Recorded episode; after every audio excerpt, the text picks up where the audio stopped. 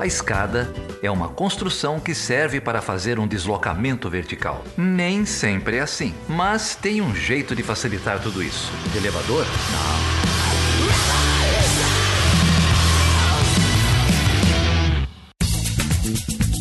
Seja bem-vindo e seja bem-vinda a mais uma edição do Chutando a Escada. Meu nome é Felipe Mendonça.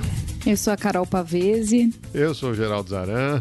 E eu sou a Débora Prado. Bom, e hoje a gente vai falar então de algo que tem é, me feito beber mais do que habitualmente agora durante a quarentena, que são as eleições dos Estados Unidos.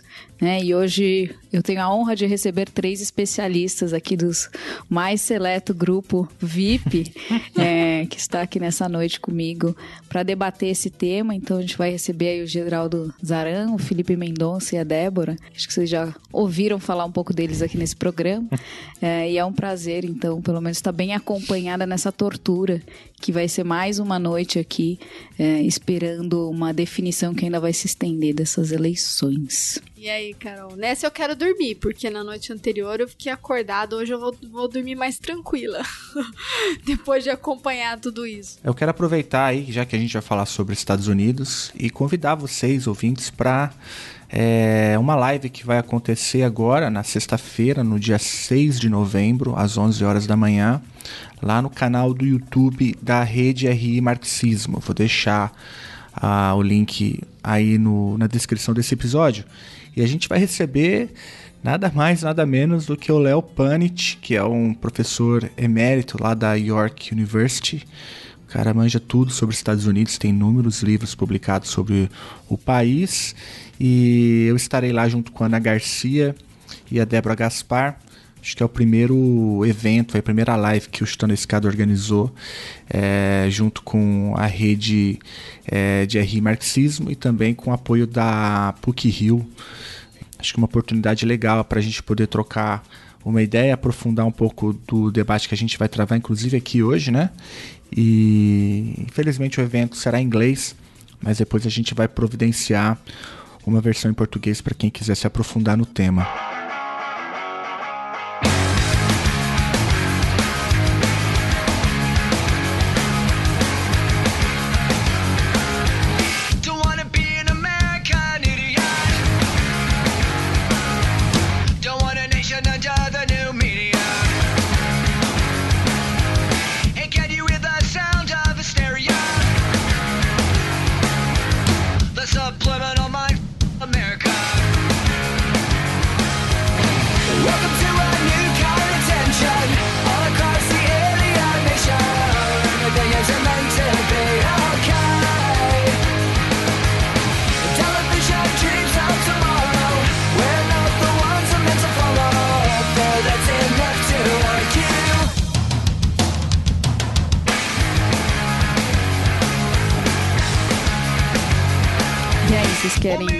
Contextualizar é, para a gente um pouco? É, eu acho que é importante a gente olhar para os resultados que começaram a sair na terça-feira à noite a partir das expectativas, né? É, acho que o, o, segredo é sempre esse, você entender as expectativas. E essa campanha, é, ela foi uma campanha bastante conturbada, é, desde lá das, das primárias, né? Enfim, não houve primárias no Partido Republicano, mas houve primárias uh, no Partido Democrata, teve ali uma questão uh, da disputa entre, principalmente entre o Bernie Sanders, mas também outros candidatos, como Elizabeth Warren, mais gente tentando aparecer aí no Partido Democrata. A gente vai falar mais disso nos próximos blocos.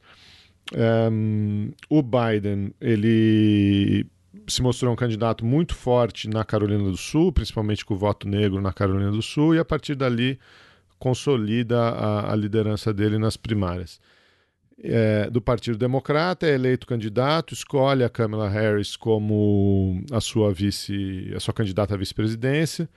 É, e durante toda a, a, campanha presidencial, né, que foi marcada aí, uh, pela pandemia, pelo distanciamento social, o Biden apresentou uma liderança muito sólida nas, nas pesquisas. E é isso que pautou um pouco a nossa expectativa para a eleição de ontem, para a eleição de terça-feira. É, quando a gente diz liderança nas pesquisas, a gente tem que entender, né? Já se fala muito sobre a eleição nos Estados Unidos, então as pessoas têm um pouco de noção disso. É, a eleição não é uma eleição direta, ela é uma eleição que acontece em cada estado, os estados elegem os, os delegados do colégio eleitoral, aquilo que a gente chama de colégio eleitoral. São 538 delegados, quem chegar a 270 primeiro ganha.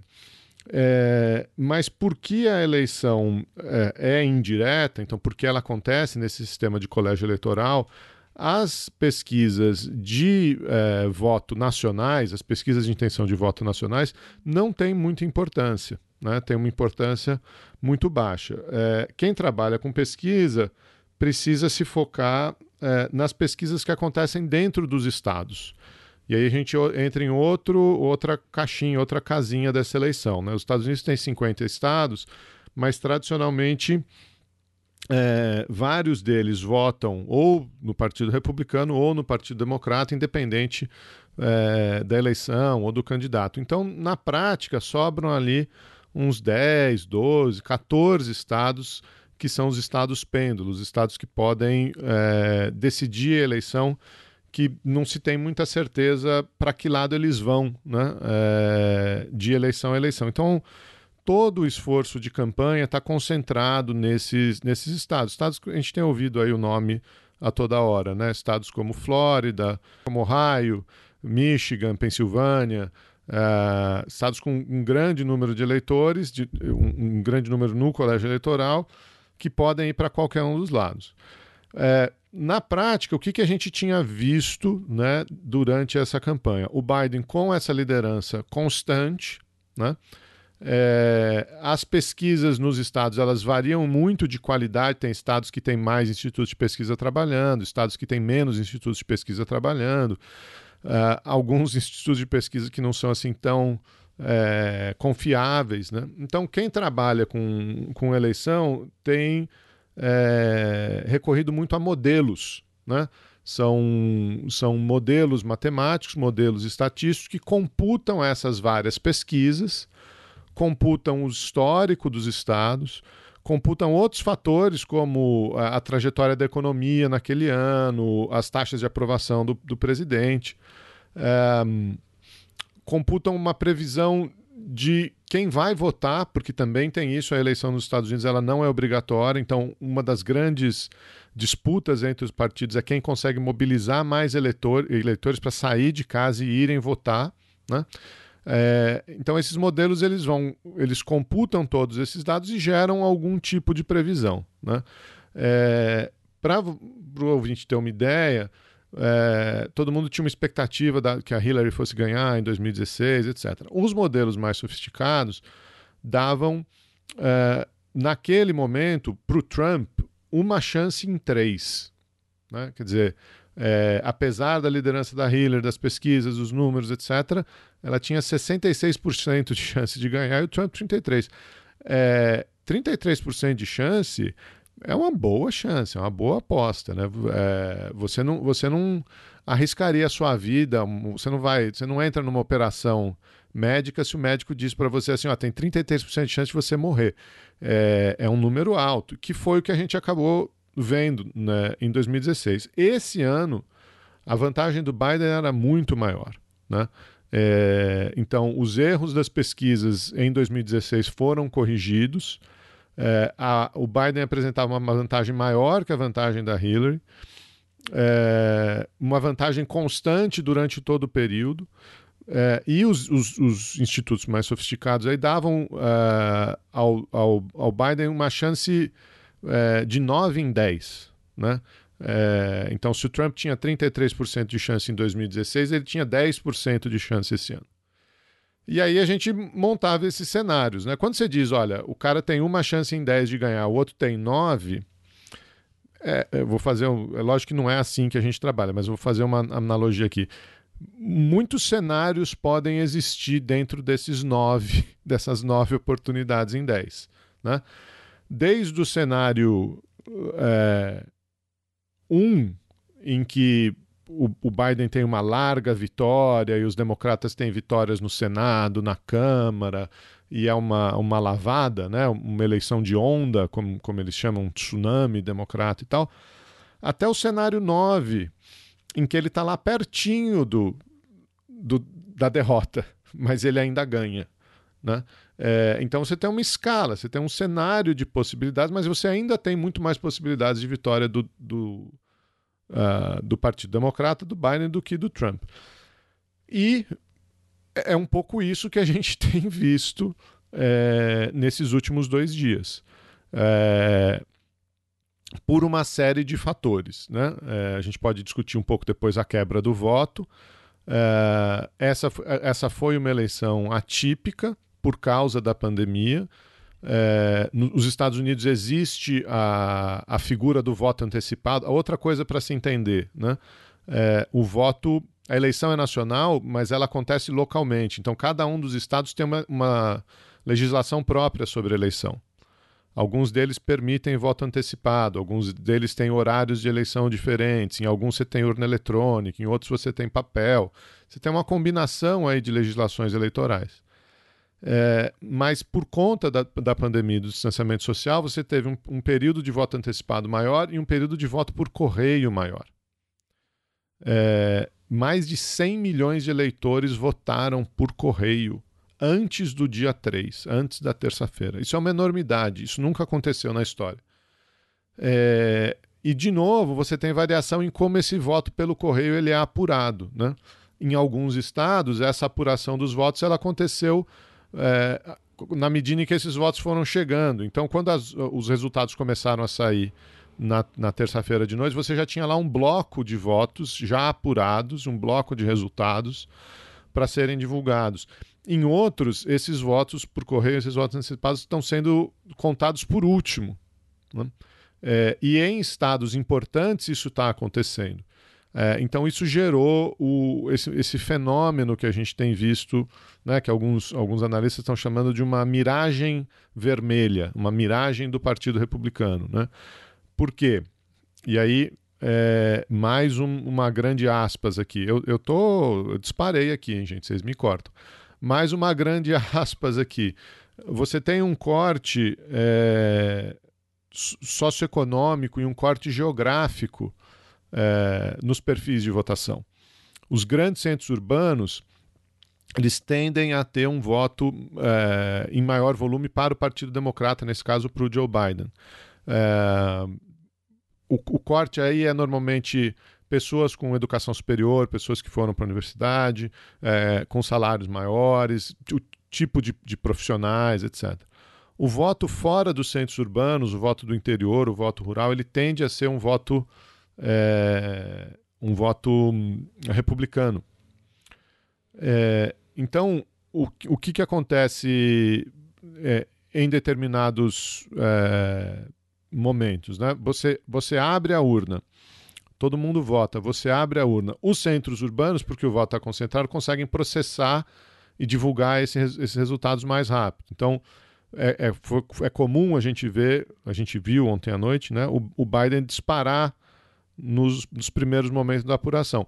Conforme o voto republicano do interior, dos condados menores, vai chegando, é, você consegue você pode ter a troca, né? essas, essas curvas elas podem se cruzar. Né? Então, é, a hora que a, a população total do, do estado está contabilizada, você pode ter essa troca, mesmo quando o Biden abre vantagens muito grandes no começo.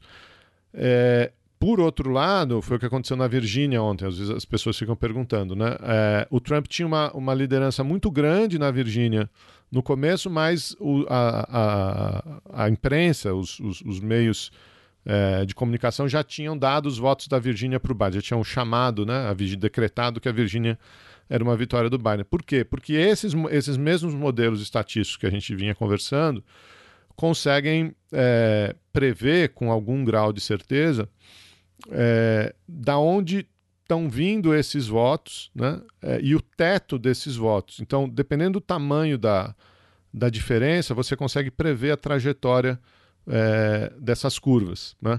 É, um, um, um, amigo fez uma, uma comparação é, curiosa é, esses dias dizendo assim: olha, a gente está muito mal acostumado com urna eletrônica, com esse tipo de coisa. Quando a apuração era em papel e, e, e as urnas elas literalmente eram carregadas dos postos de votação para os centros de apuração, as pessoas sabiam, olha, essa, essa urna está vindo lá do sertão, essa urna está vindo lá do interior, essa urna está vindo lá não sei de onde. É, e você já esperava um perfil de voto ali por conta da região. A mesma coisa acontece na eleição é, dos Estados Unidos. Né? Então, é, o que tem acontecido é isso. Em alguns estados você, você tem ou Biden em alguns casos, ou Trump em outros, disparando, mas conforme a apuração vai andando, é, você tem essa, essa mudança. E aí, no caso dos votos que foram feitos antecipadamente é, ou feitos por correio, você também tem esse corte socioeconômico. Por quê? Porque tradicionalmente o, o voto enviado por correio é um voto democrata. É, porque democratas se mudam, saem mais dos seus estados de origem, mudam mais pelo país, vão morar no exterior, tem um tipo de profissão que requer mais isso e, e os obriga a votar é, em trânsito. Né? Enquanto boa parte do, eleitorado, do, do eleitorado republicano é um eleitorado é, rural, é um eleitorado mais localizado geograficamente e mantém aquele voto ali. Então, você tem essa, essa distorção, que é o que a gente está vendo acontecer. Tá? Você está vendo acontecer, chegar, né, a hora que a, que a apuração vai se totalizando, essa miragem vermelha né, é, vai se desfazendo, margens muito pequenas, né, isso a gente pode conversar depois, margens muito apertadas, mas, ao que tudo indica, é, a contagem dos votos deve dar a maioria do colégio eleitoral para o candidato é, do Partido Democrata, para o Joe Biden. Estou te achando um pouco otimista aí nos nove entre dez casos de vitórias aí, de cenários possíveis de vitória do Biden, porque está bem apertado ainda, né? E tem essa, essa contagem. É, isso era previsão, né? Isso era antes da eleição, não é agora, né? Exato. É, mas isso que você estava pontuando dessa concentração aí de eleitores ou de um perfil dentro do mesmo estado ter, ser tão dispare, é bem interessante mesmo, né? Eu estava abrindo os mapas aqui, então você olha, por exemplo, a Pensilvânia, então você tem Pittsburgh e Filadélfia, que é super azul, né? E aí todos os counties que equivaleriam, sei lá, o ABC paulista ali colado, né? Bem, bem vermelhos, assim. A mesma coisa também na Geórgia, que é outro estado que está apertado aí, mas se olha também Atlanta, né? Que falta contar é, bastante votos ainda. Atlanta bem azul e aí perdido no mar vermelho, né? Então é bem interessante essa numa mesma no mesmo perímetro urbano praticamente o quanto muda, né? Ser do subúrbio ou estar num centro urbano, no, no coração do centro urbano, né? A gente não precisa nem pensar no interior distante, assim. Então acho que é um perfil é, interessante para a gente avaliar essa, esse processo aí e essa essa diferença um pouco, né, do, do Brasil. Bom, essas são as previsões, mas mesmo que é, o seu resultado aí se confirme desses um, que esses novos cenários positivos para o Biden, pelo menos um deles vingue, a gente ainda vai ter um longo processo, né, de até um resultado final dessas eleições. Né? Então, mesmo que se declare uma vitória nos próximos dias ou na semana que vem, é, a gente já viu o Trump essa semana, hoje mesmo, né, já recorrendo aí à contagem, pedindo recontagem de votos em alguns estados. Queria que vocês comentassem um pouco pra gente, que esse suspense ainda vai durar um tempo, né? Bom, eu acho que algumas coisas que seriam importantes apontar agora, né? Primeiro que eu acho que o Biden eh, vai ser muito difícil reverter o quadro, né? Ele tem um percentual muito alto em número de votos e em número de cadeiras, né, no colégio eleitoral. E acho que é importante apontar, né, que, teve, que ele é agora, é, a imprensa já destaca aí o nível recorde de eleitores, né, então teve uma presença muito grande do eleitorado nessa, nessa eleição, muito maior do que em 2016, né, então o Biden bateu muito o número de votos que conquistados, né, comparado com a Hillary, por, por exemplo, né. Nas eleições de 2016. Isso muito motivado pelo contexto da pandemia, né? Então, todo as pesquisas de intenção, né? Eu estava olhando aqui a do New York Times, mas a, o Pew Research já apontava, né, que a, um dos pontos mais chaves, assim, em termos de o que, que é preocupação para a eleitora ou para o eleitor hoje é a questão da economia, da pandemia, a questão da justiça racial também aparecia na pesquisa, mas ali a pandemia e os efeitos econômicos dela certamente tiveram um impacto muito importante nessa decisão, né, de, de, de comparecimento. Aí o, o o Geraldo apontou a, coisa do, do, voto pelo correio, acho que pesa também, e aí vem a coisa do Trump querer questionar esse voto, porque é, além de já ter essa tradição, as pessoas que votam pelo correio na pandemia são aquelas que acreditam na pandemia, né? E que entendem o risco de, de, de participar e de, de comparecer na eleição presencialmente. Então, é, a gente tende a, a, entender né, que as pessoas que votaram pelo correio são aquelas que têm um perfil é, mais próximo do, do Partido Democrata, né? Porque o, o, Trump vem a todo momento, né? Isso é uma decisão recorrente. Não sei se vocês viram que a Melania votou sem máscara né? Então, assim, a gente está no, no meio da semana da eleição, os Estados Unidos batendo recorde na segunda onda de coronavírus, e o Trump vive, vivendo um mundo paralelo aí, né? Com o discurso de que estava tudo bem, que os Estados Unidos lidaram bem com a situação, estavam passando é, muito bem no contexto da pandemia e tal. Então, acho que isso pesou muito. É a questão do, do da, da economia. Eu estava olhando aqui, e aí eu acho que é importante a gente é, analisar algumas questões, né? É, teve um número muito grande de, de voto, né? Então, mais pessoas compareceram. É, houve um chamamento muito grande por parte do, dos democratas, porque muita gente deixou de votar em 2016 achando que a eleição estava ganha. Aquela coisa do já ganhou e a Hillary vai vencer mesmo, o Trump seria meio que um azarão. E aí muita gente deixou de votar por conta de uma divisão que aconteceu no partido, né? Por conta do Sanders. Dessa vez, a Michelle Obama engajou na campanha, coisa que ela não fez em 2016. Ela foi aparecer na última semana lá, fez um discurso bem, bem mais ou menos a favorável a Hillary Dessa vez não, né? Dessa vez a gente vê um engajamento muito grande, assim, de vamos superar as diferenças e a gente precisa vencer o Trump, né? É, inclusive dentro do próprio partido, né? O Sanders aí apo apoiando o Biden. É, acho que a escolha da Kamala Harris foi muito acertada, isso a pesquisa aponta, né? Eu tava olhando que o New York, New York Times é, a, a 90% do eleitorado democrata mais de 90, 92% estava satisfeito com a escolha dela. Acho que foi uma escolha acertada porque o Biden é o mais do é o, é o mais do mesmo, né? Um cara branco, né? Não tá longe de ser o mais de esquerda, o mais progressista dentro do partido, mas aí é aquela coisa, bom, melhor antes ele do que o Trump, né? Então acho que isso também pesou. É um ponto importante para a gente pensar. Agora muita coisa que é para a gente analisar também, né? É, algumas algumas, expectativas que, é, que as pesquisas apontavam, por exemplo, né? Vou falar especificamente de alguns recortes aqui que eu acho que a gente pode depois conversar com calma, mas é, a coisa do voto dos latinos, né, que eu já tinha, a gente já estava conversando até lá no grupo, né, existia, tem um pouco esse mito de que os latinos votam em bloco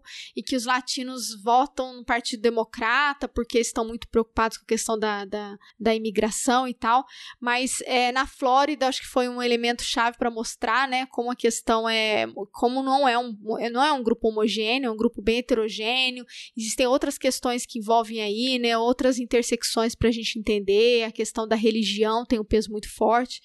E aí a questão do gênero também, porque as mulheres latinas votaram em peso no Biden, segundo as exit polls aqui do New York Times. Eu estava olhando que 70% delas votaram no Biden.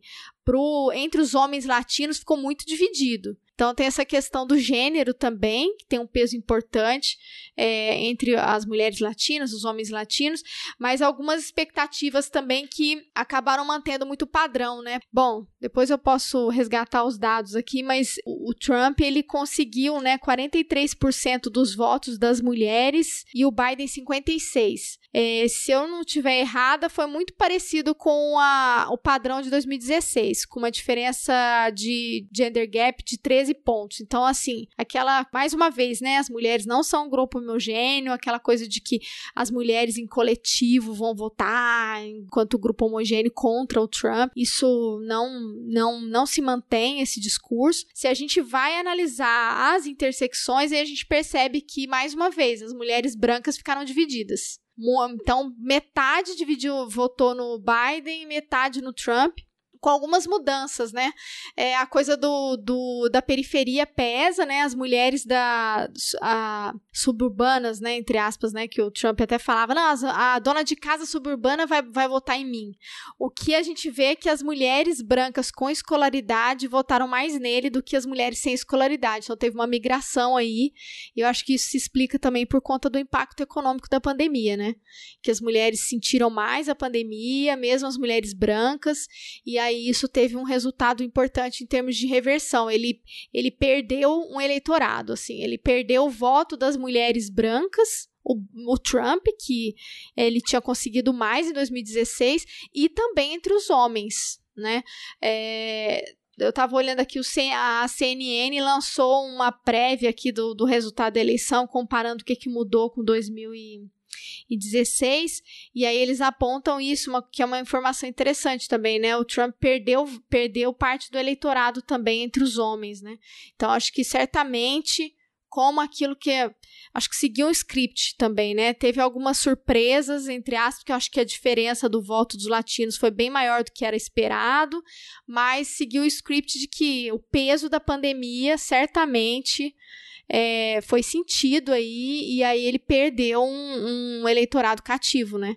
Então acho que estava tentando entender um pouquinho, comparar com da outra vez. Algumas coisas se mantiveram, outras mudaram. Cristãos votaram nele, o do Trump, 76% católicos e evangélicos votaram no Trump, mas se a gente for fazer alguns recortes aí de renda e de raça e gênero, a gente observa que teve algumas mudanças. Isso, aí. além da, né, da, da pandemia que está evidente nessa agenda, né, essa polarização entre quem pensou mais no aspecto econômico, quem pensou mais no combate à pandemia e, e no, na questão de saúde pública, né, mas tem essa um outro evento importante que marcou esse ano nos Estados Unidos foi essa ascensão desse movimento do Black Lives Matter, né, que também polarizou muito as opiniões de norte a sul, leste e oeste do país.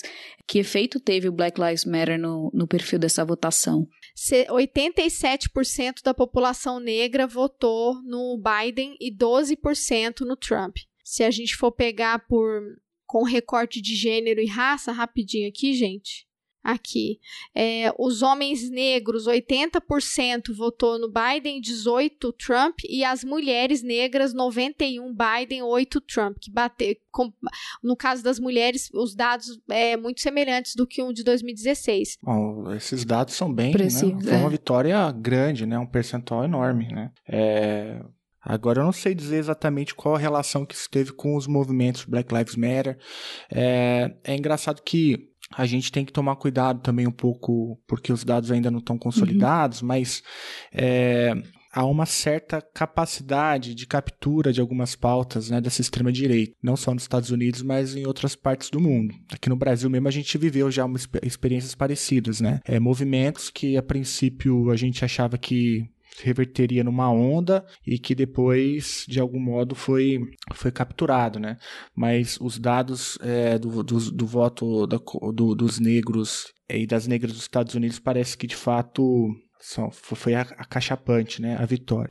Mas eu acho que você tá, você foi na, no ponto certo, porque é, historicamente, né, o que muitos analistas di, diziam antes da eleição é que esse foco em justiça racial e esses movimentos tão fortes ao longo do ano tendem a ter um, um, um efeito reverso é, na urna, porque o, os grupos que sentem que estão perdendo privilégio também vão à urna. Né? É, então, apesar desse, desse, é. desses números é, de pesquisa de boca de urna que a, que a, que a Débora é, acabou de mencionar, é, se você pensar, por exemplo, é, em quão apertada essa eleição foi, né? É, uhum. e, e, nos números que vocês também mencionaram de, de votação recorde, o é, que, que isso diz para a gente? Diz, isso diz para a gente que o outro lado também se mobilizou, né? que o outro lado também estava uhum. com medo. Também então, é, a eleição é. ainda não, a apuração ainda uhum. não acabou, mas é, o Trump está com, vamos dizer aí, mais ou menos é, 6 milhões de votos é, a mais do que ele teve em 2016 e o Biden também. O Biden está tá também com uma margem parecida, 6, 7 milhões de votos a mais do que a, do que a Hillary teve em 2016. Quer dizer, é, a, a, presença do eleitor na urna é, foi maior, né? Então isso também, o, o, Trump usou muito bem isso, né? Eu, eu não vou deixar eles, eles tirarem o dinheiro da polícia, é, eu não vou deixar esses uhum. criminosos aparecerem na sua vizinhança, é, vou proteger vocês. Então é, é exatamente esse, esse, esse fenômeno que você descreveu aí. A gente viu isso muito aqui no Brasil em, em 2018 com o Ele uhum. Não, né? É, à medida em que, que o movimento feminista foi para a rua, foi defender suas pautas, que o você também teve um movimento reacionário fortíssimo, né? Então acho que, sem dúvida, tem, uhum. tem um pouco desse efeito aí, sim. É, incitar o medo, né? A partir do, do movimento, para provocar é. o medo em quem está com seu privilégio ali ameaçado, que foi algo que. Nisso ele foi estratégico, né? O Trump sabia bem quem é o eleitor dele, qual é o perfil, e aí ele foi com tudo, utilizando todas as armas que ele tem, né? Inclusive da máscara, do Covid, assim. Acho que é, em termos de estratégia, ele focou muito bem né, no perfil do eleitor dele e explorou bem essa, essa, esse perfil é. para. É, nesse caso, Carol, que vocês estão mencionando, que o Geraldo acabou também de mencionar, o, o, ficou muito evidente, principalmente no debate, né, como que ele mobilizou algumas chaves discursivas, por exemplo, como law and uhum. order. Lembra disso? Por que law and order era tão importante na fala do Trump? Ele, ele citava associações de policiais, que, né, que tem uma hora que ele até empareda o Biden, fala que que associação de law and order te, te apoia, né? Foi um momento baixo ali, talvez, do Biden no debate mas era justamente para talvez consolidar isso que vocês estão mencionando, né? Você desperta o medo, receio do outro lado e até uns dog whistles, assim, né? Uns, um, umas falas, por exemplo, quando ele cita os Proud Boys, enfim, é um discurso também supremacista, né? É, e, e, e aí eu acho que também é um dilema que, enfim, a gente não vai resolver isso agora, né?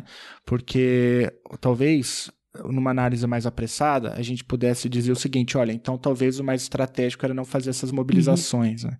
É, o que também eu acho que é igualmente um erro. Né? O, problema está em outro lugar. O problema está na mobilização, ou melhor, na polarização do país, o problema está nas estruturas partidárias, na maneira como os, é, né, a, os partidos se organizam, a maneira como a esquerda estadunidense se organiza. Então o problema não está na manifestação em si, né? mas está mesmo na correlação de forças né? Porque o Trump, ele tem, como todo líder de extrema direita, alguns recursos discursivos, uhum. né? Que alimenta aí o, o medo da, daquele público-alvo, no caso norte-americano, é justamente essa comunidade cristã, né? Branca, é, classe média. Você está ouvindo Chutando a Escada um podcast de política internacional e divulgação científica em relações internacionais. Para apoiar este projeto, acesse chutandoaescada.com.br barra apoio. América, América.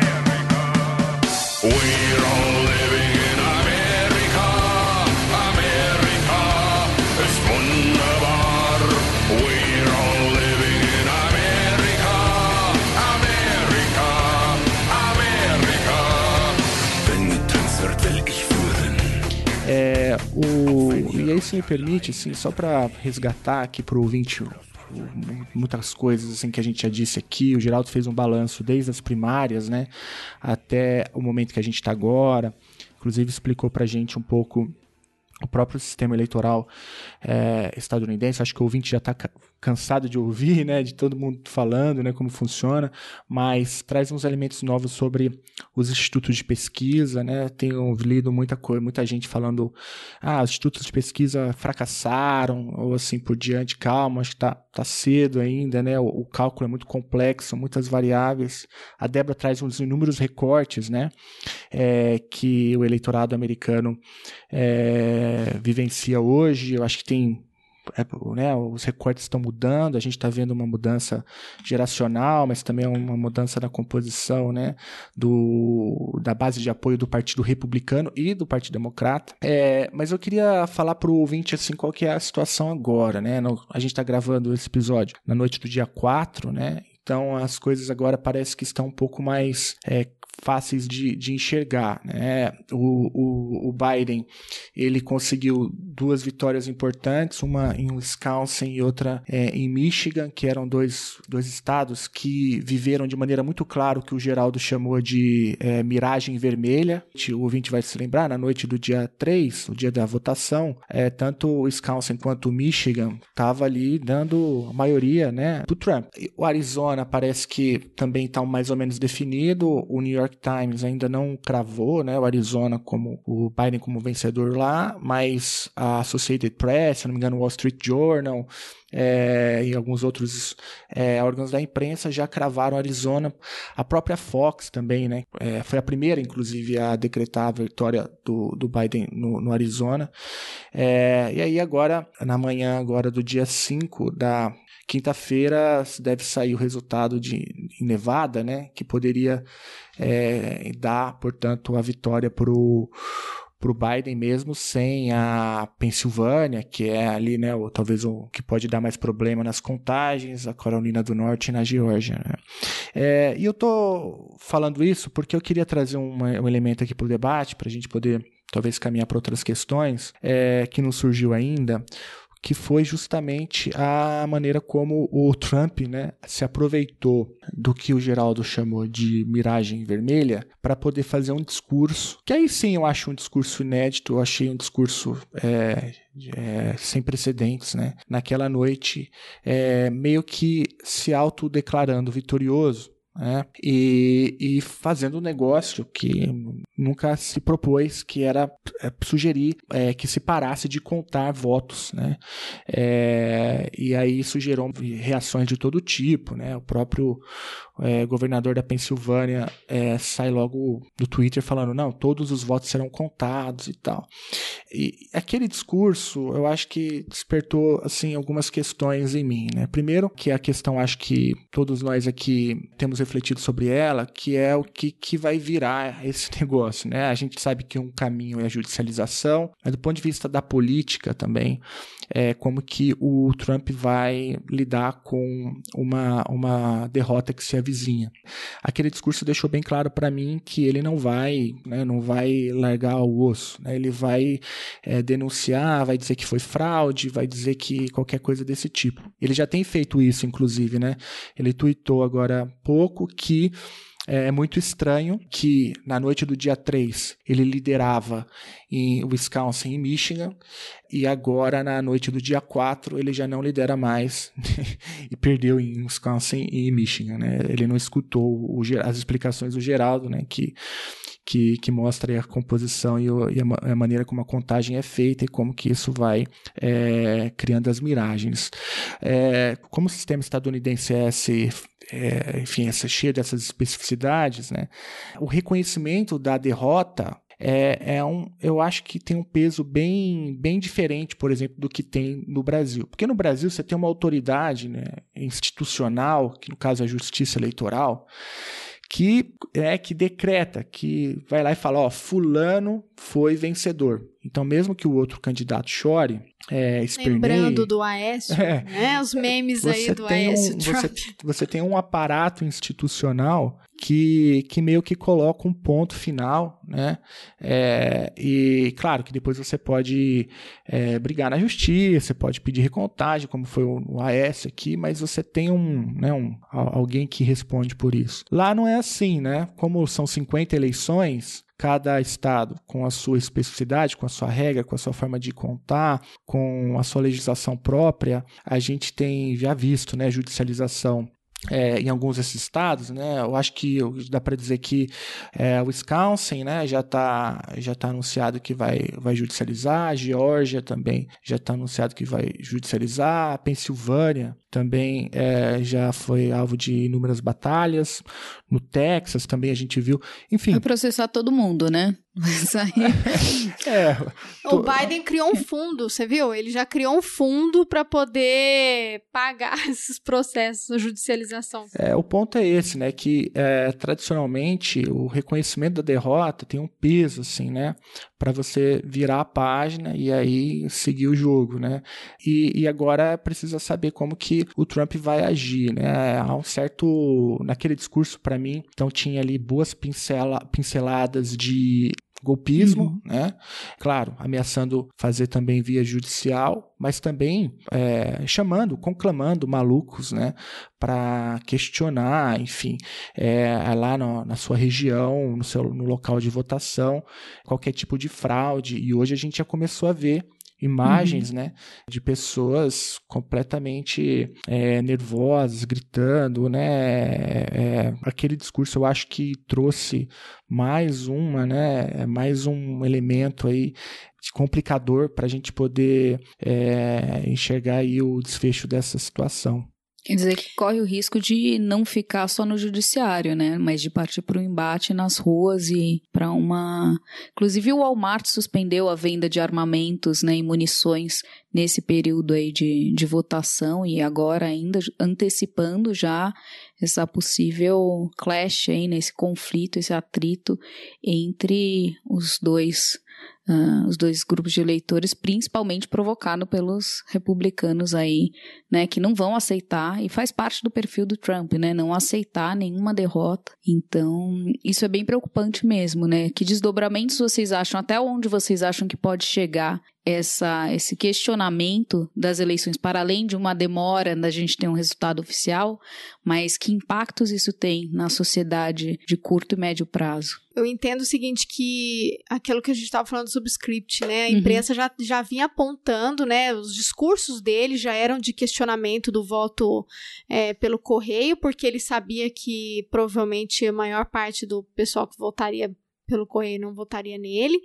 E aí tinha aquela estratégia, eu me lembro que antes da eleição a imprensa já dizia, olha, quando começar a, a vantagem do, do, do Partido Republicano, o, o Trump vai se antecipar e vai se declarar é, presidente, né, vitorioso. E foi exatamente isso que aconteceu, né? Quando começou a contagem, ele estava na vantagem, ele já se declarou para depois fazer o questionamento no Twitter, e aí a, o próprio Twitter marcou lá como uma possível notícia falsa, e aí para gerar esse tipo de instabilidade que é uma, uma, é uma tradição, né, de, dele, né, é uma estratégia aí é, do Trump já de longo prazo, né. Então, essa, essa, essa, essa polarização, eu acho que ela vai tender a se intensificar. É, eu acho que vai ser muito, vai ser um desafio muito grande para o Biden, em termos, ele já falou já, né, antes mesmo agora, ele ainda não se declarou vitorioso, mas ele já veio com um discurso de união, né, de unidade. Eu acho que vai ser bem difícil nesse sentido. Algumas vantagens eu acho que o Partido Democrata tem um pouco, pelo menos, porque tem a maioria na Câmara, né? Acho que esse foi um ponto, é um ponto importante para a gente destacar. É, muitas, muitas mudanças ali é, já era já era maioria, né? Mas eu digo assim, e no Senado tá pau a pau, né? Tá uma cadeira de diferença para os democratas, né? Mas ainda assim mudou bastante, porque antes o Trump tinha muito mais cadeiras, os republicanos no Senado. É, mas eu acho que eu acho que vai ser bem difícil em termos de conciliação. Esse processo de transição aí vai ser bem complicado, né? Porque ele vai tumultuar mesmo, e eu acho que isso pode levar a uma crise institucional, né? Já tem esse, vai ter uma judicialização e vai, e, e vai gerar uma crise institucional que é difícil prever qual que vai ser o impacto disso, né? Mas é, é esse tipo de situação vai acontecer. Eu queria só apontar que é, eu, achei, eu acho importante, assim, dentro do, das eleições ali para deputados, né?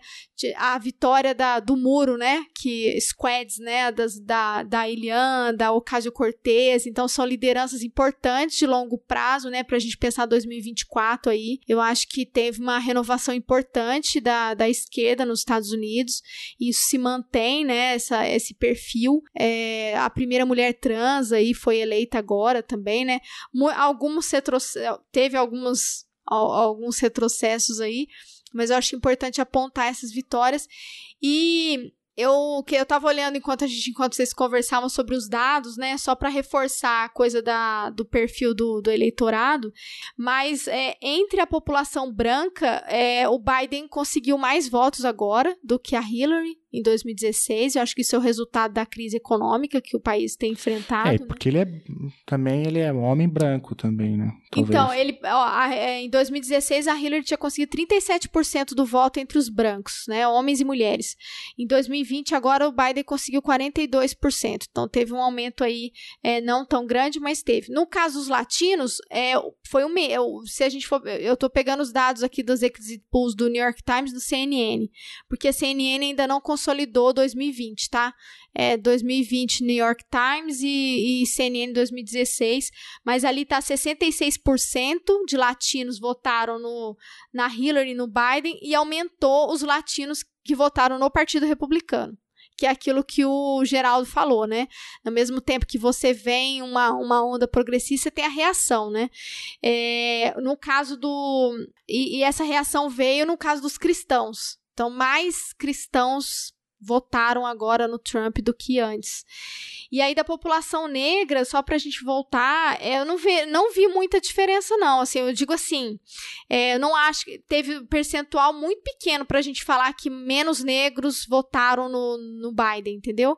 Porque são dois pontos percentuais.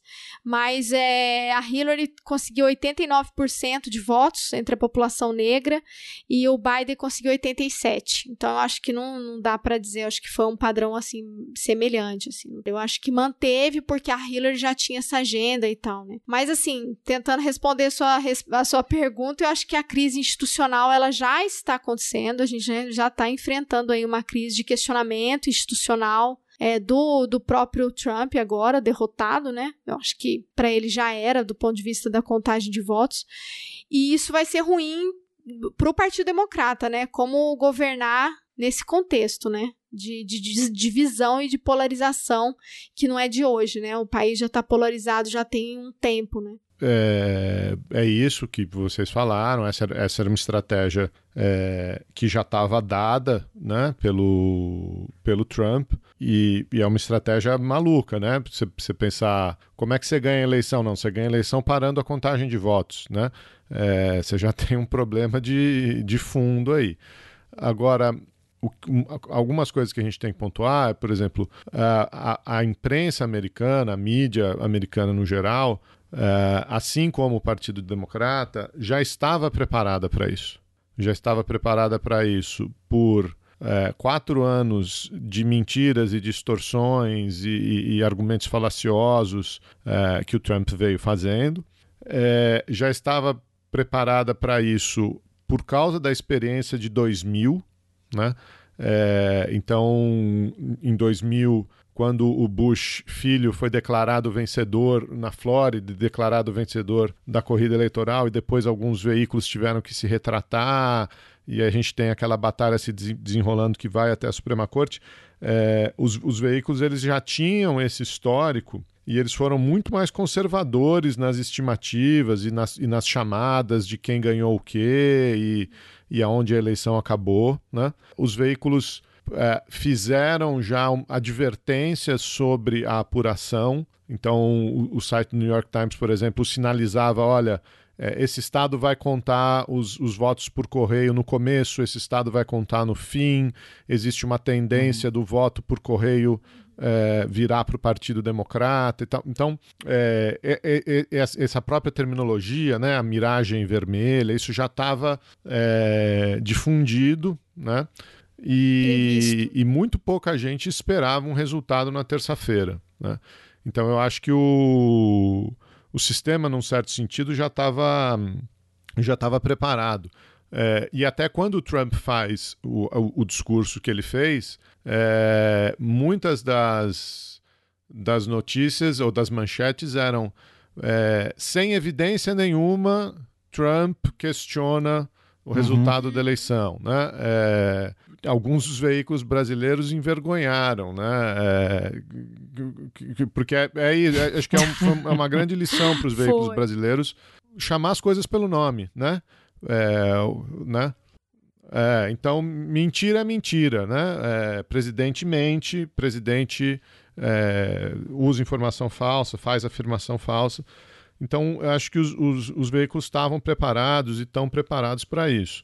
Como vocês falaram, enfim, eu acho que em termos de apuração, o que tende a se consolidar é uma vitória é, do Partido Democrata. Pode ser uma vitória muito apertada, pode ser uma vitória de 270 uhum. votos no colégio eleitoral contra 268. É, ou pode ser uma vitória um pouco mais uh, elástica, uh, dependendo aí da Geórgia, dependendo aí uh, da Pensilvânia.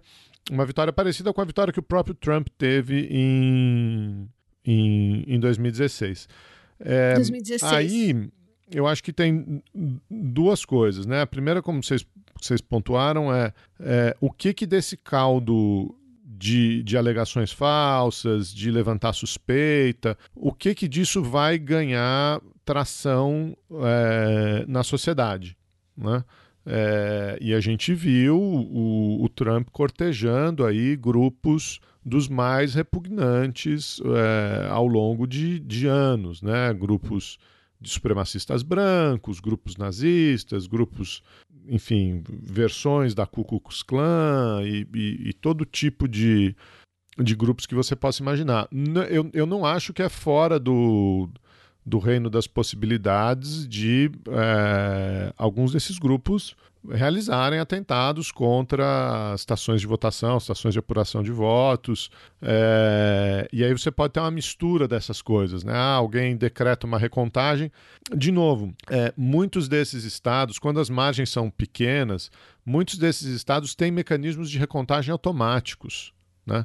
Então, o, o, o Trump dizer que vai pedir recontagem é, é, é quase uma coisa, é, uma bravata, porque esses votos eles vão ser recontados, muitos deles vão ser recontados naturalmente, né?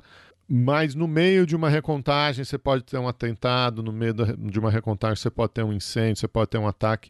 É, então eu, eu, não, eu não acho que é fora do, do reino de possibilidades. Assim, eu, eu dizia ontem que eu tinha, antes da, da, do fim da eleição, eu dizia que eu, eu eu não tinha, não tinha dúvida que a gente não teria um resultado na terça-feira. Eu, eu dizia que um cenário, o cenário bom era a gente ter um, um resultado até o fim da semana de forma pacífica. Um resultado médio é a gente ter é, um vencedor claro até o fim do ano de forma pacífica.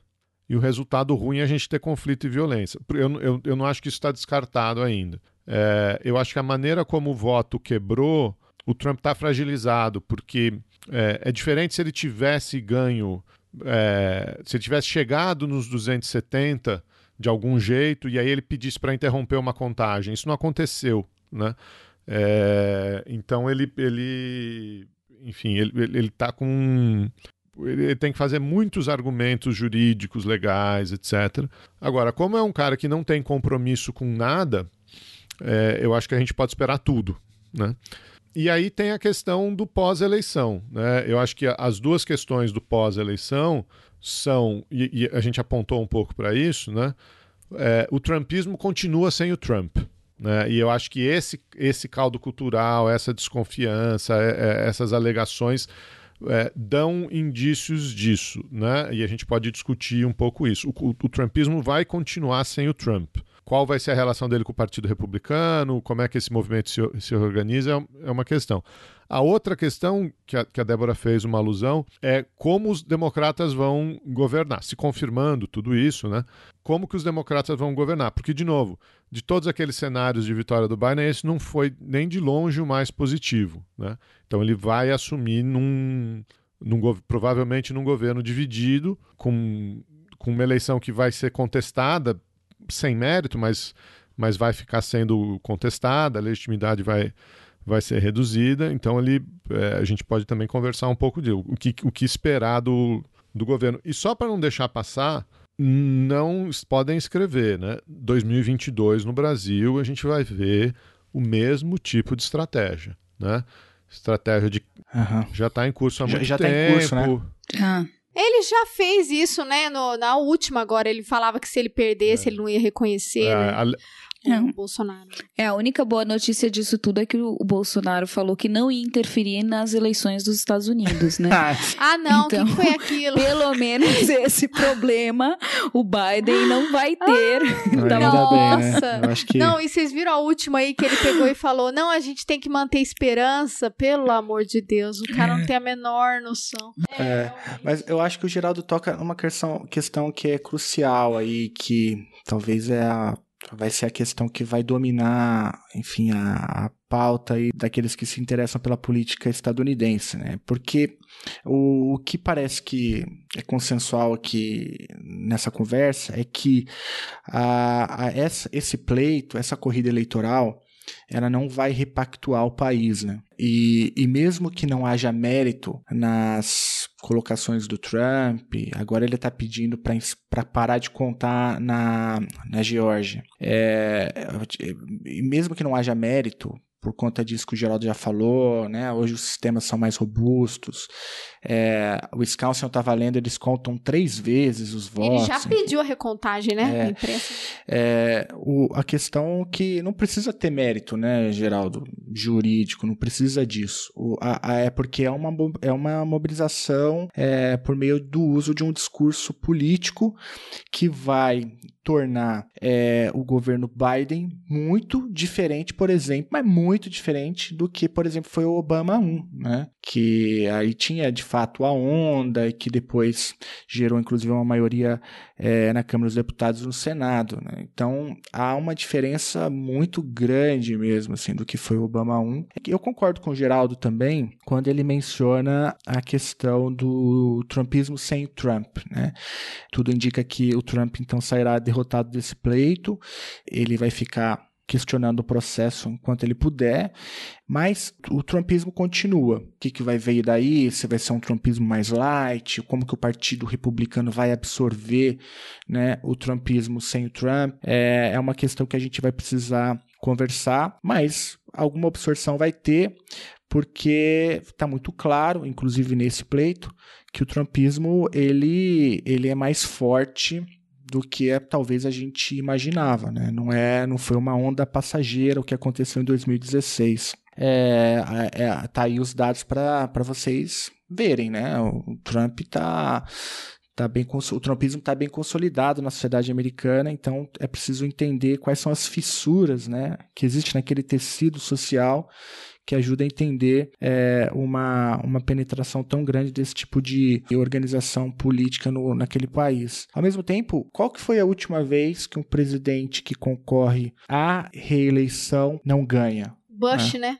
George W. Bush. O pai, né? É, perdeu. Pai, né? Perdeu pro Clinton. É, a tradição é ser reeleito, né? É, e- então, assim, também tem, dá para ver por esse lado também, né? Não deixa de ser também um- uma derrota, né? Uma, uma, uma, uma forma da sociedade também estadunidense falar, olha, há limites até onde esse negócio pode ir, né? Eu acho que uma coisa que a gente tem que pontuar, inclusive pontuaram lá no nosso grupo de apoiadores, é que essa eleição ela ela é um, ela está sendo uma eleição muito apertada, né? Com 230 mil mortos de Covid-19 nos Estados Unidos. Se não fosse isso, existe um, um- um- um cenário contrafactual aí é, em que o Trump seria reeleito, né? E, e talvez até fosse, fosse reeleito com alguma, lavada. com alguma sobra, né? É, É, então eu É acho que isso é um, é um elemento. É, o outro elemento aí que, que, que você levantou, Felipe, você mencionou o, o primeiro mandato do Obama, né? Quando o Obama foi eleito com,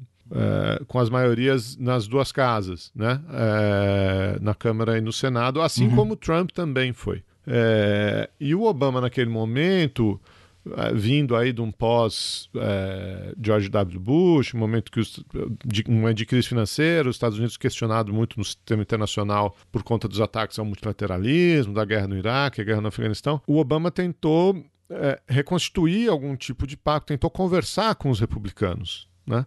É, tentou negociar um, um, pacote de estímulo, depois tentou negociar uma reforma da saúde, e aquilo foi se arrastando durante os dois primeiros anos do mandato do Obama e praticamente foi é, congelando esses dois primeiros anos, porque os, os republicanos adotaram uma postura obstrucionista, é, uma, uma postura que foi é, fortalecida por essa disposição do, do, Obama em tentar negociar, é, e o Obama só consegue passar a reforma da saúde no último minuto, porque os, os democratas no Congresso decidem é, jogar pesado, e aí aprovaram a reforma da saúde é, num, numa jogada legislativa ali, de regras, um, numa conciliação orçamentária e tal.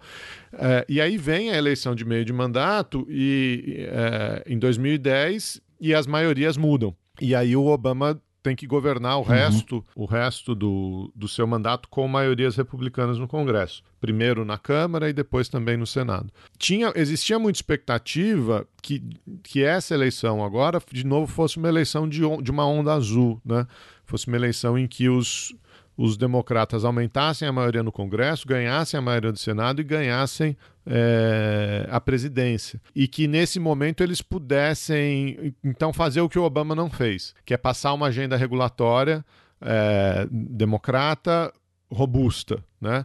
Isso incluiria uma resposta à pandemia, é, uma resposta com coordenação do governo federal, isso incluiria um pacote de estímulo é, robusto, é, e isso, inclui, isso incluiria um novo pacto fiscal né, para desfazer os cortes de impostos é, que o Trump deu para corporações e para os mais ricos é, no, no, seu, durante seu mandato, e o, o famoso Green New Deal, né, a política, é, uma política uhum.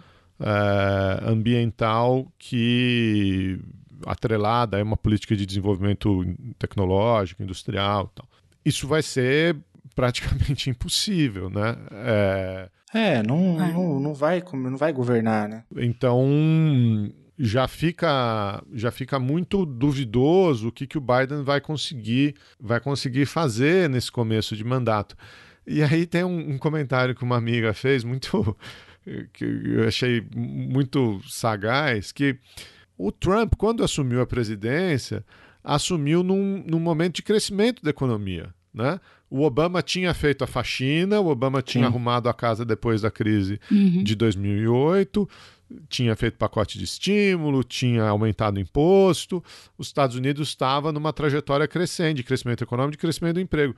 Ninguém esperava que o Trump fizesse nada o, o, Trump não foi eleito para resolver problema. Ninguém tinha esse tipo de expectativa, né? É, até um por duvidar da uhum. capacidade dele e dois porque esses problemas não existiam, né? O Biden não, o Biden ao contrário, ele está sendo eleito para resolver problemas. E problemas nada fáceis, né? Porque além uhum. dessa crise econômica que eles estão enterrados agora, ainda tem uma questão da pandemia, né? Mesmo que ele comece, tá longe, a gente vê aí um, uma retomada do número de casos em vários estados. Então isso deve se estender ainda por um bom período e depois ainda tem os efeitos dessa pandemia, né? Então, assim, é um é, é complicado, né? Porque obviamente a gente quer que ele ganhe, mas por outro lado, sabe-se que não vai ser um governo que vai conseguir entregar muita coisa. E aí reforça o argumento depois em 2024, né, de que olha só, a gente votou aí nos democratas, os caras não fizeram nada, né? Então voltem os republicanos com mais força, já que como vocês falaram, esse trumpismo ele permanece, ele tá ali na sociedade, né? Ele vai continuar gritando nas mídias sociais, nas ruas e nessas organizações todas aí. Inclusive, né, a gente, a Débora pontuou aí de uma uma, uma, respostas e, e, notícias positivas para os progressistas no Congresso, principalmente para as mulheres, né, para a agenda de gênero, mas também a gente teve aí umas aberrações, né, nem aquela mulher do Canon, é, a, a Taylor Green, tá aí, né? surreal, né, achando que é os satãs e pedófilos que eram acabar com o governo do Trump, sabe, assim, umas coisas que faz terraplanista ser Papai Noel, né, é, nessa agenda. Então, é, tem essa, essa polarização, hum. ela tá ali também, né, e ela vai brigar no Congresso, vai brigar no Senado. E como você pontuou, inclusive assim pensando, né, na, em, em política externa, né, e a gente vê o mundo, é, acho que o, o Brasil é, deve ser o único que está esperando, né, torcendo para o Trump, mas em geral o que a gente vê é um, o mundo estarrecido aí aguardando esse resultado, né, e todo mundo, acho que nesse sentido o Biden vai navegar muito mais facilmente nas relações internacionais, porque a vitória dele é sempre, vai ser muito bem-vinda pelas principais lideranças, né? É, os europeus estão ali ansiosos, mesmo que ele não vá resolver nada, né? Porque a gente sabe que o Biden também não é, é muita novidade em política, mas é, ele vai ter essa facilidade, esse trânsito fácil. Mas tem essas questões, né? Quando a gente pensa nessa agenda de governança global, nos Estados Unidos você precisa do legislativo para você poder fixar essas políticas de longo prazo. Senão o Biden passa um ato lá no executivo, vem de novo os, os republicanos e, e tiram tudo de, de, do caminho, né? Como foi agora com o Acordo de Paris. Né, em que em plena eleição os Estados Unidos aproveitam para anunciar que estão saindo oficialmente. Então, assim, vai ser ruim com, pior sem, né? Acho que deveria ser até o título do, do programa aí. Mas quando você, vocês estavam falando, é, foi me dando muita angústia, porque dá pra gente substituir claramente Trump e Estados Unidos por Bolsonaro. Né? Que é o mesmo efeito do bolsonarismo, né? Então, essa, esse discurso de questionar não só as instituições, mas de se questionar a democracia, que eu acho que é o que está em jogo aqui, né? A democracia está em jogo. É, e, e, embora a imprensa, como você colocou, né, então já se antecipava os argumentos que ele fosse trazer, mas a gente sabe que esse tipo de eleitor ele não vai atrás dos fatos nem segue uma linha racional, né, é, de, de tomada de decisão e de avaliação dos contextos, assim. Então é muito difícil você combater fake news, combater essas seitas praticamente, né, com querendo trazer fatos e, e bom senso, né, e eu acho que isso fica como um desafio para os Estados Unidos, mas também para a gente refletir muito sobre, espelha muito a sociedade brasileira, né, eu acho que é isso que, e, que assusta, né? Só um comentário rápido. Espelha tanto, a gente está falando do, do, Trumpismo sem o Trump é, e, do, e do bolsonarismo aqui. É, esse, esses grupos eles são, eles são grupos mafiosos, né? São grupos milicianos e familiares, né? É, então o, o, uhum. o, o, Trumpismo sem o Trump, talvez o herdeiro seja o Donald Trump Jr., né? que, já, que já tem aspirações políticas sim, e sim. tal. A Ivanka está sempre uhum. por perto, o marido dela, o Kurt está sempre por perto. E aqui é a mesma coisa, né? Então você está perpetuando dentro uhum. de, uma mesma, de uma mesma família, né? A gente já viu isso com é, o, o Bush pai e o Bush filho, viu isso com o Bill Clinton e a Hillary Clinton, a tentativa. É, é uma personalização do, do poder e, e, e, da política que realmente é um negócio assustador. Né? É, eu acho que a gente está. Primeiro, falar sobre a Brasil, fazer traçar alguns paralelos, né? Eu acho que a nossa situação é bem pior, muito pior, é, com o Bolsonaro do que do que lá por conta do seguinte: aqui, mesmo com a pandemia, mesmo com a crise, mesmo com a, a, a, total falência, né, e, e, falta de capacidade de gerenciar o contexto, o cara continuou com popularidade, né? Porque lá, pelo menos, o Trump sentiu o impacto disso, né? Aquilo que a gente estava conversando ali no perfil do eleitorado, mesmo aquele eleitorado cativo ali que votou nele, muita gente mudou porque pesou, entendeu? A questão da, do impacto econômico, do, é, de como conduziu a, a, o cenário da, da, da, pandemia do novo coronavírus. Aqui, mesmo no contexto que a gente está aqui no Brasil, muito ruim, com mais de 150 mil mortes, o, o Bolsonaro ainda, com todos os problemas né, envolvendo a questão do incêndio, desmatamento na Amazônia, o incêndio no Pantanal e não sei o que, o cara tá com popularidade aí de 40%. fosse uma eleição hoje, mesmo com a pandemia, ele seria reeleito, né? O Trump, pelo menos, não foi. Pelo menos é o que tudo está indicando para esse caminho. Então, eu acho que esse paralelo seria é, é preocupante. Eu acho que o Bolsonaro está forte é, aqui no Brasil e tal.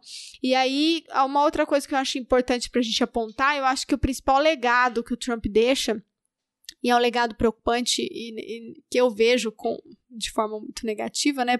Certamente os conservadores estão aplaudindo, é a questão da Suprema Corte, né? Porque isso já era uma pauta, ele já, já vinha com essa promessa, né, de a gente vai colocar ali, a gente vai mudar o perfil ali na Suprema Corte, e ele conseguiu isso, e ele indicou a juíza é, M, né, Barrett, que foi agora, que é uma outra conservadora, que tem um perfil contrário ao sistema de saúde público, Obamacare, a questão do, do aborto, que provavelmente vai, pode pode mudar muito ali a jurisprudência com relação ao aborto nos Estados Unidos, então trazer muitos retrocessos em termos de direitos reprodutivos e tal, e direitos humanos em geral, direito das mulheres. Então, assim, o, é, hoje a Suprema Corte ela tem, ela tem mais, né, ela tem mais cadeiras conservadoras, só não tem o equilíbrio que, que tinha, e esse foi um legado que o Trump deixou, né? E que vai ser difícil mudar. Então, é para os próximos aí, não são quatro anos né, para os próximos, sei lá, 20, 20 anos aí, a população norte-americana vai lidar com isso. E essa mesma agenda é a que a gente tem aqui. Né? Então, Bolsonaro já vai indicar aí um novo juiz, e ele já disse que vai ser evangélico, indicou agora, qual que foi o nome do cara mesmo? Que tinha problema no currículo e tudo mais e foi aprovado no Senado. Então, assim, é, eu acho que se a gente for pensar do ponto de vista do, do ataque à democracia e às instituições, isso também tem a ver com o judiciário, né? Então, essa mudança aí na Suprema Corte, eu acho que é um elemento importante. Agora, quando vocês falavam aí do dos limites para o Biden, eu acho que ele vai ter que é, usar e abusar aí das executive orders, né? Então, assim, vai governar por ordem executiva como o Obama fez no segundo mandato dele.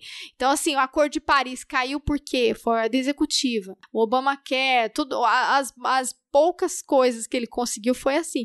Eu acho que o Biden vai, vai por esse caminho, né? Eu acho que é, é não é o ideal, é ruim. Eu, o Biden, eu já, a gente já gravou um episódio falando dele, né? É, quando, e que eu falei e que ele é um cara que tem denúncia aí de assédio, que mudou bastante o perfil dele, colocou mais mulheres aí na dianteira, mas é um cara é, que não é um dos melhores, mas assim, eu tô comemorando, apesar de apesar do cenário não ser o melhor, eu tô comemorando, porque a gente é uma é uma derrota simbólica também. Nossa, né? eu tô com tanto cair... medo ainda do Trump ganhar, vocês falando, eu tô comemorando, eu não consigo entrar na mesma vibe. eu, eu tô eu aqui cagada, que... morrendo de medo. Eu tô aliviada. Comemorando, Nossa. acho que a prova assim, eu tô mais tranquila de saber Tomara que ele que não... Acerta. Então, assim... É, eu acho que é mais preocupante. O cenário seria bem pior se ele fosse reeleito, tá? Então acho que seria muito mais difícil. Então, não, eu, eu acho que a, a contagem dos votos está é. decidida, mas eu acho que a, o, o, o, o desembaraço disso ainda não. A briga continua.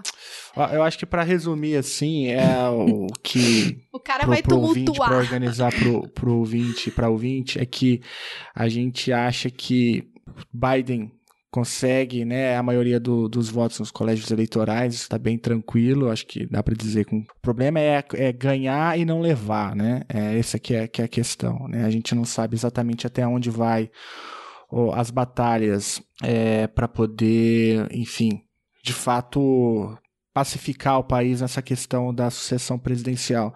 E, e, e aí, uma vez é, eleito, uma vez o poder, parece que é estou aqui tentando fazer um, um apanhado do que vocês falaram, né? É, eu, eu não acho incorreto que o Biden ele vai iniciar um governo com freio de mão puxado, né?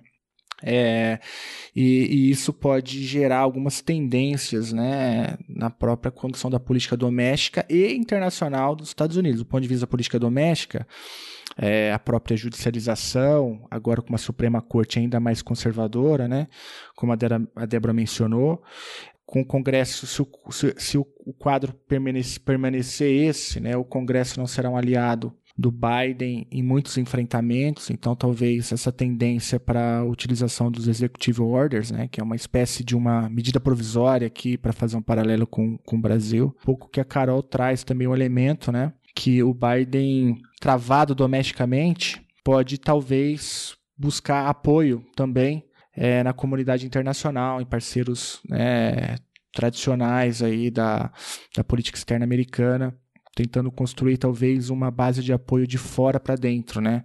É, isso não é longe disso ser uma defesa da, do engajamento internacional dos Estados Unidos com os democratas, mas certamente isso pode ser uma, um vetor aí de atuação do, do Biden nos próximos anos. Então, sou eu aqui abrindo minha bola de cristal para tentar, a partir do que vocês falaram e das análises que vocês trouxeram, tentar. Enquanto é fogo no parquinho, um na população, né, no âmbito doméstico, a gente vai ver um clash aí. A respeito de uma possível agenda do Biden, uma agenda de política externa, acho que tem duas coisas, né? Diferente do Obama, a gente estava fazendo essa comparação aqui, é, o Obama ele assumiu com pouquíssima experiência de política externa e, e as duas grandes referências de política externa durante o pelo menos o primeiro mandato do governo Obama eram exatamente o Joe Biden é, e a Hillary Clinton. Né? Então, a escolha da Clinton uhum. como secretária de Estado, uhum. é, naquele momento, era, era uma escolha muito no sentido de, um, de uma liderança forte que podia tocar a agenda externa quase que independentemente, enquanto o Obama trabalhava na recuperação econômica no pós-crise de 2008. É, mas o Biden e a Hillary eram as lideranças de política externa naquele momento, ele como vice-presidente, e o Biden tem Sim. isso para si muito forte é, porque ele foi é, presidente do Comitê de Relações Exteriores do Senado por muito tempo. O Biden, antes de ser vice-presidente, foi, foi senador é, por muitos mandatos nos Estados Unidos. Então, ele, ele tem essa pauta internacional no, na formação dele. Acho, acho que a gente pode ver uma. Um, um, um, engajamento dele com política externa é, é bastante significativo. A outra coisa é que a China virou pauta de política doméstica nos Estados Unidos.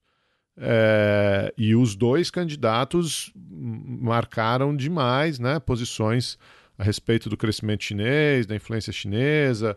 O, o, o Trump chamava o Biden é, de Joe China, né? Uma, uma coisa assim, China Biden, sei lá como é que. Tem o Sleepy Joe também, né? Que é outro jeito que ele. Carol se, se é, então ele, ele vai ser um pouco obrigado a tomar. Ele vai ser um pouco obrigado Sim. a tomar posições é, de enfrentamento com a China. Eu acho que, que você vai ter uma, uma postura de reconstituição do sistema multilateral, das relações de política externa, mas isso vai passar por conseguir concessões da China na área comercial, no, no funcionamento do sistema multilateral. É, isso, isso eu acho que, que, que, vai ser um elemento presente. Agora, só para voltar, falei do Biden falar do Trump, a, a Débora frisou bem os, os impactos institucionais de longo, longuíssimo prazo que, que, que, que o Trump deixou na Suprema Corte.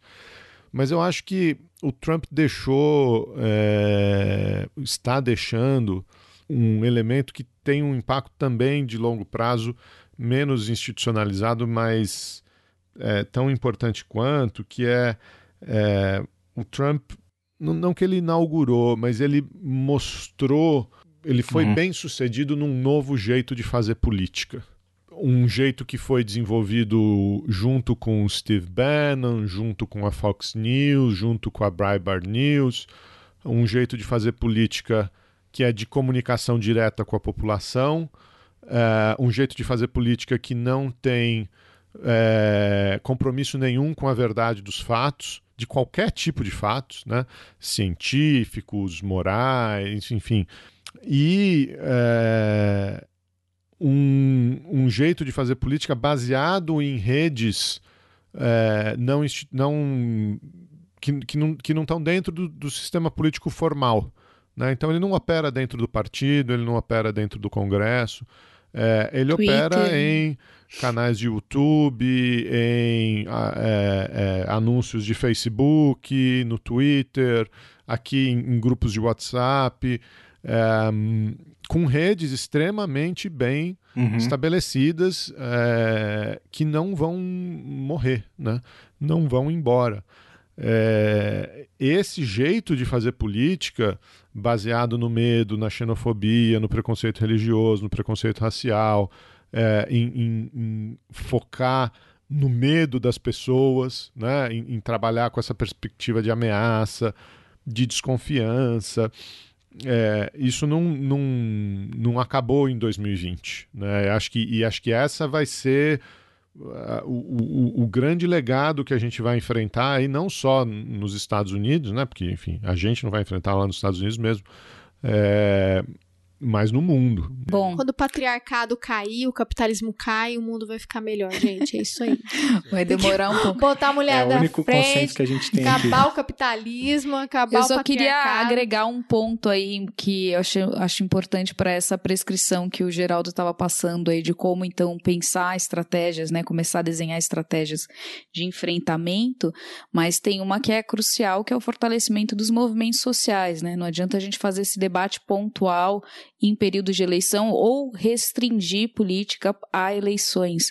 Né? A gente precisa é, essa educação uh, política ela passa justamente por uma consciência de classe, né? E isso os movimentos sociais têm um papel fundamental em fazer, né? criar os cidadãos para enxergar o lugar que eles estão e como eles são vão ser punidos, né? Com certas políticas. É, e aí faz com que a gente desmistifique essa ele mesmo, né? Consiga desmistificar essas promessas. Então acho que esse é o, o caminho, né? Esse trabalho de base que a gente também tem perdido muito, né?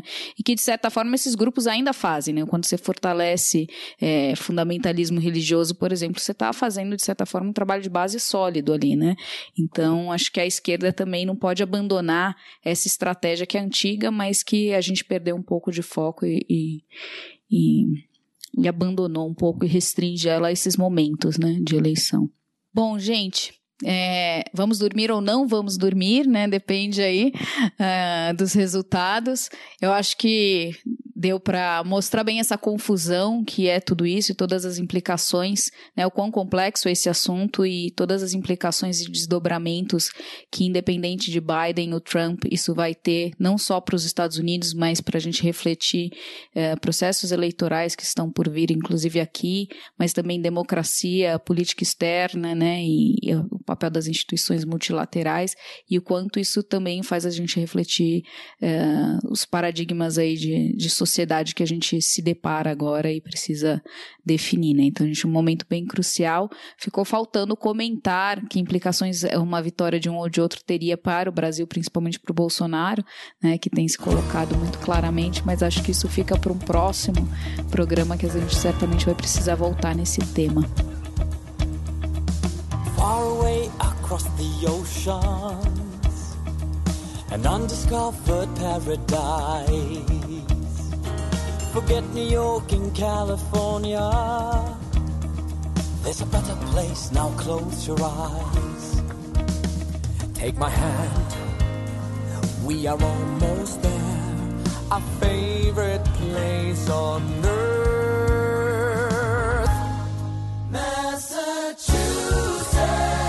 The 14th biggest state. Massachusetts. Just four hours from New York Read amazing books for free at the Boston Library or try the local breed. Massachusetts, it's a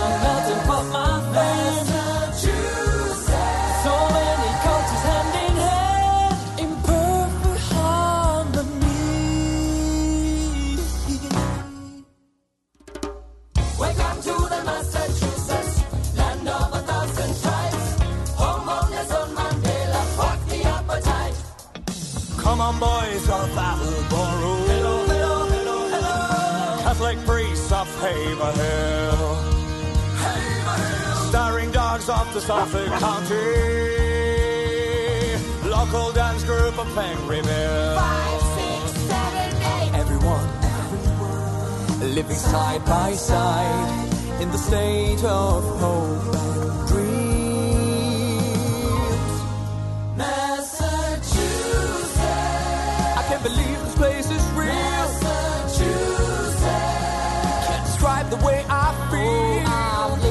And John, Mark and Christopher and Tom, Teddy P and Bruce.